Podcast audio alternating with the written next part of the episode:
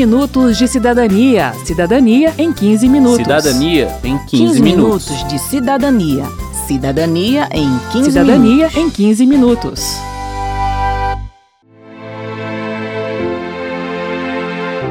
Se você não tiver estudo, você não tem nada. né? Mas se você tiver estudo, você é prestado atenção, todo mundo olha para você com outra, outro olhar. A formatura foi no dia 4 de agosto, foi a coisa mais linda. Meus filhos vieram, a escola estava linda, maravilhosa. Olha, foi assim uma coisa que eu nunca esperava na minha vida, vestir beca. E vesti. O Antônio da Silva de Oliveira, de 69 anos, e a Ana Maria Ramos, de 75, aceitaram o desafio de voltar para a escola depois da aposentadoria. Ela se formou em agosto de 2023, ele em novembro. São alunos da educação de jovens e adultos em Brasília e mostram que a educação é muito mais do que uma ferramenta para acessar o mercado de trabalho, é um instrumento de cidadania. Por isso, esta edição do 15 Minutos de Cidadania vai falar sobre a educação de jovens e adultos, uma modalidade que busca reinserir o público jovem, adulto e idoso na escola. Eu sou Cláudio Ferreira. E eu sou Verônica Lima.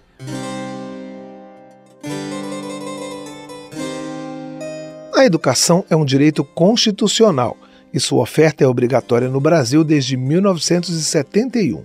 Ainda assim, em 2023, temos 70 milhões de brasileiros maiores de 19 anos, ou seja, um terço da população, sem a educação básica completa. Desses, 9 milhões e meio são analfabetos. Entre os idosos, cerca de 60% não sabem ler nem escrever.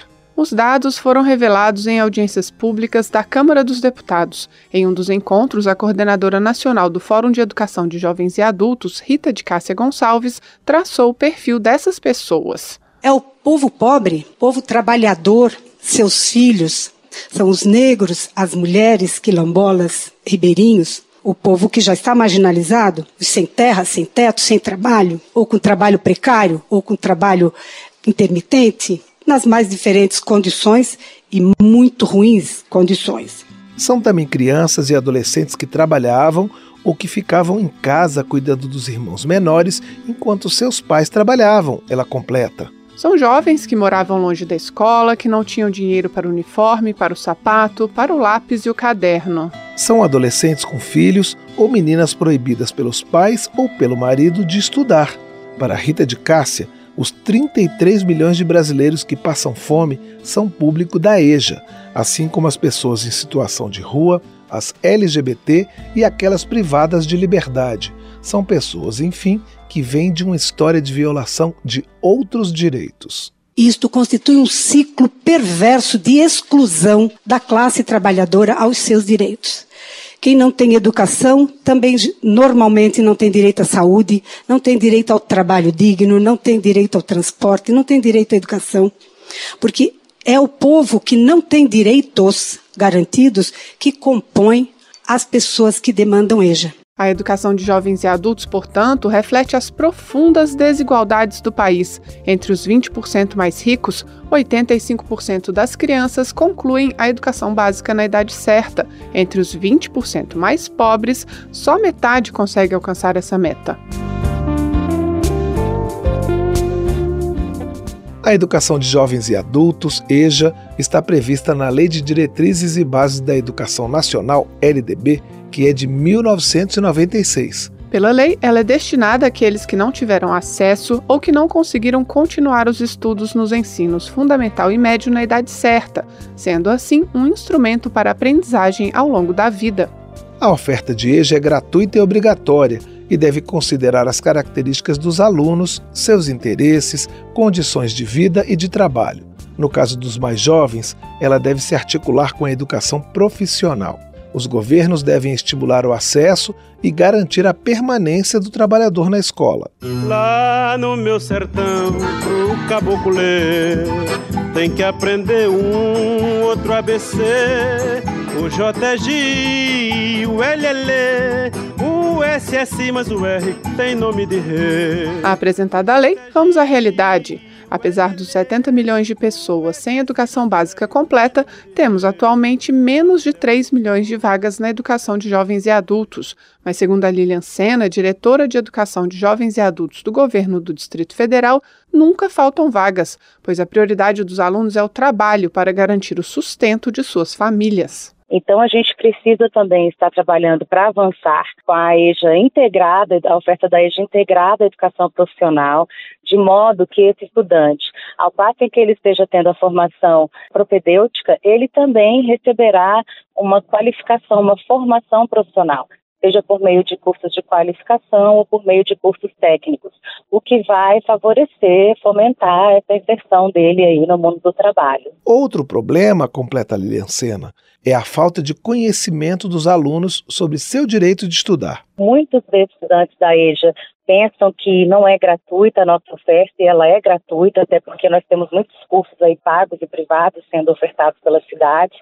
É, o estudante da EJA precisa entender que esse é um direito dele, então nós temos como Estado a obrigação de ofertar e por isso, mesmo com um número mais reduzido de estudantes, a gente faz questão de manter as 95 escolas abertas, porque é muito importante que essa oferta seja descentralizada, já que essa escola ela precisa estar próximo ou do trabalho ou da residência desse estudante. Para o professor Tino Lourenço, do Sindicato Único dos Trabalhadores em Educação de Minas Gerais, há ainda questões trabalhistas que afastam as pessoas das salas de aula. As jornadas de trabalho são incompatíveis com os tempos de estudo. Os trabalhos precários e com alta rotatividade nos empregos geram uma instabilidade permanente na vida da classe trabalhadora e impacta no acesso, permanência e conclusão dos estudos. De fato, o Antônio Oliveira só conseguiu estudar depois da aposentadoria. Ele havia parado de estudar aos 14 anos, na sexta série. Chegou aos 60 sem saber ler, nem escrever ou fazer contas, mas nunca deixou de sonhar com os bancos da escola. Eu sempre tinha um sonho de dizer, quando eu, eu dizia assim, quando eu me caso, quando eu der o ensino médio para meus filhos e que eu me aposentar, eu vou voltar para o banco de aula novamente. E o meu sonho é ser psicólogo. Nem que seja para mim deixar uma história para meus filhos, para meus netos, para os amigos, para os conhecidos, tudo, entendeu? Antônio enfrentou o desafio de estudar à distância durante a pandemia quando perdeu a esposa, com quem compartilhava a vida há 49 anos. Fez curso de operador de computador e agora, ao se formar no ensino médio, pensa no orgulho que o pai sentiria dele se estivesse vivo. O mundo inteiro, o estudo é a base fundamental é, de qualquer ser humano, né? Se você não tiver estudo, você não tem nada. Então, a, a estrada foi longa, mas eu estou chegando lá. Pensei em desistir, mas depois não desisti. E, e nesse semestre, como falei para você, eu estou terminando o ensino médio e pretendo fazer um, uma faculdade, um curso aí. A história do Ronaldo Cruz é um pouco diferente. Ele chegou a terminar o ensino médio no tempo certo, mas após um incêndio na escola, ficou sem o diploma.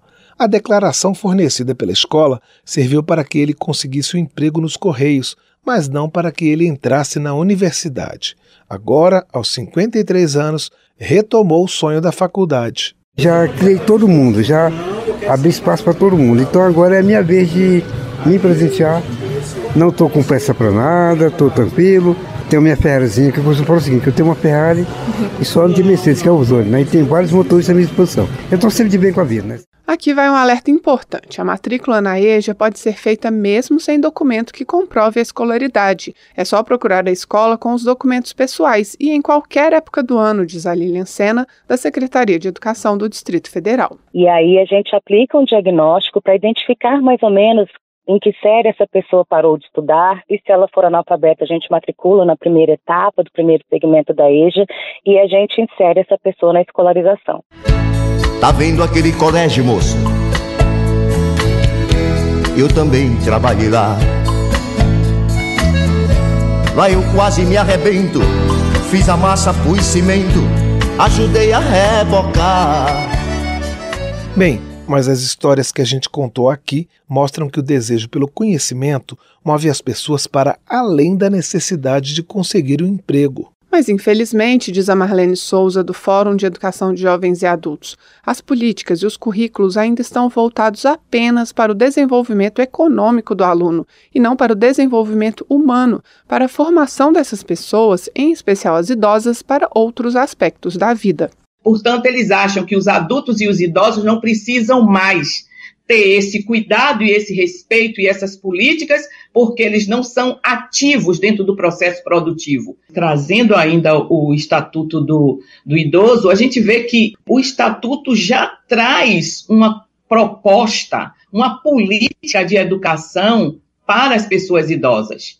Isso é fantástico e, no entanto, os próprios setores educacionais desconhecem, muitos deles, o estatuto dos idosos. Não reconhece e não utiliza isso como uma política dentro do processo educativo do país. Esse currículo que desconsidera as necessidades dos idosos, completa o secretário nacional dos Direitos da Pessoa Idosa, Alexandre da Silva, faz com que eles não se sintam capazes e competentes, o que afeta a autoestima e pode levar ao adoecimento. O ensino deve emancipar o idoso, transformar sua realidade, melhorar sua visão crítica, para que ele possa ter mais autonomia e independência. Se para pegar um ônibus é preciso saber ler, diz Alexandre da Silva, imagina para pegar um empréstimo no banco. Nós temos, por exemplo, situações nas quais a pessoa idosa, por essa dificuldade em se explicar e de compreender, ela reluta em ir a uma consulta médica muitas vezes e sai, às vezes, dali sem entender bem o que foi orientado para ela fazer. E isso pode trazer repercussões importantes para um bom diagnóstico, também para o seu tratamento. A maior vulnerabilidade que se coloca para essas pessoas idosas, na hora de pensar, por exemplo, o contato que é feito de algumas, de algumas instituições financeiras e consignado, ou seja, ela não consegue né, entender o que está falando, acaba falando sim ou não, e às vezes aquilo para ela vai ser um grande mal que ela vai carregar por muitas parcelas e por muitos meses.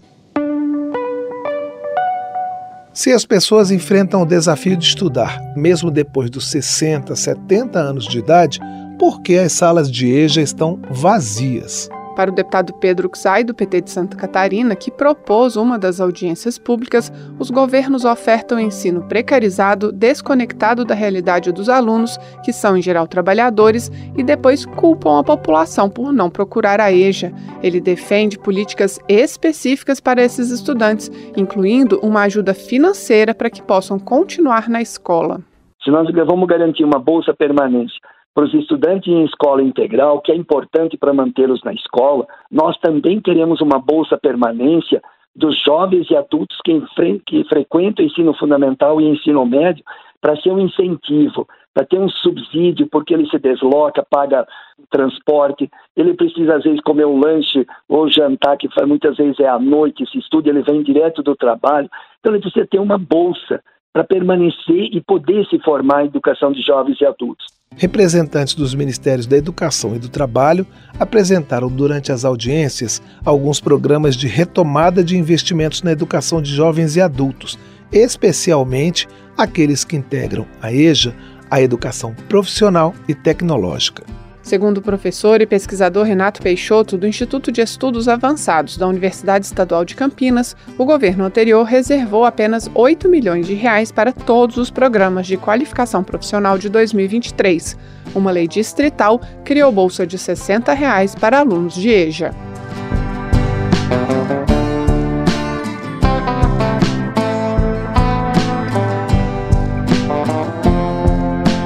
Termina aqui o 15 Minutos de Cidadania, que teve produção de Cristiane Baker e de Lucélia Cristina, reportagem e texto de Verônica Lima, trabalhos técnicos de Leandro Gregorini, edição de Cláudio Ferreira, apresentação de Verônica Lima e Cláudio Ferreira. Se você tem alguma dúvida, mande para gente. O e-mail é radio@câmara.leg.br e o WhatsApp é o 61 99978 9080. O 15 Minutos de Cidadania é produzido pela Rádio Câmara e transmitido pelas rádios parceiras em todo o Brasil, como a Rádio Comunitária Liberdade FM, da cidade de Augusto Pestana, no Rio Grande do Sul.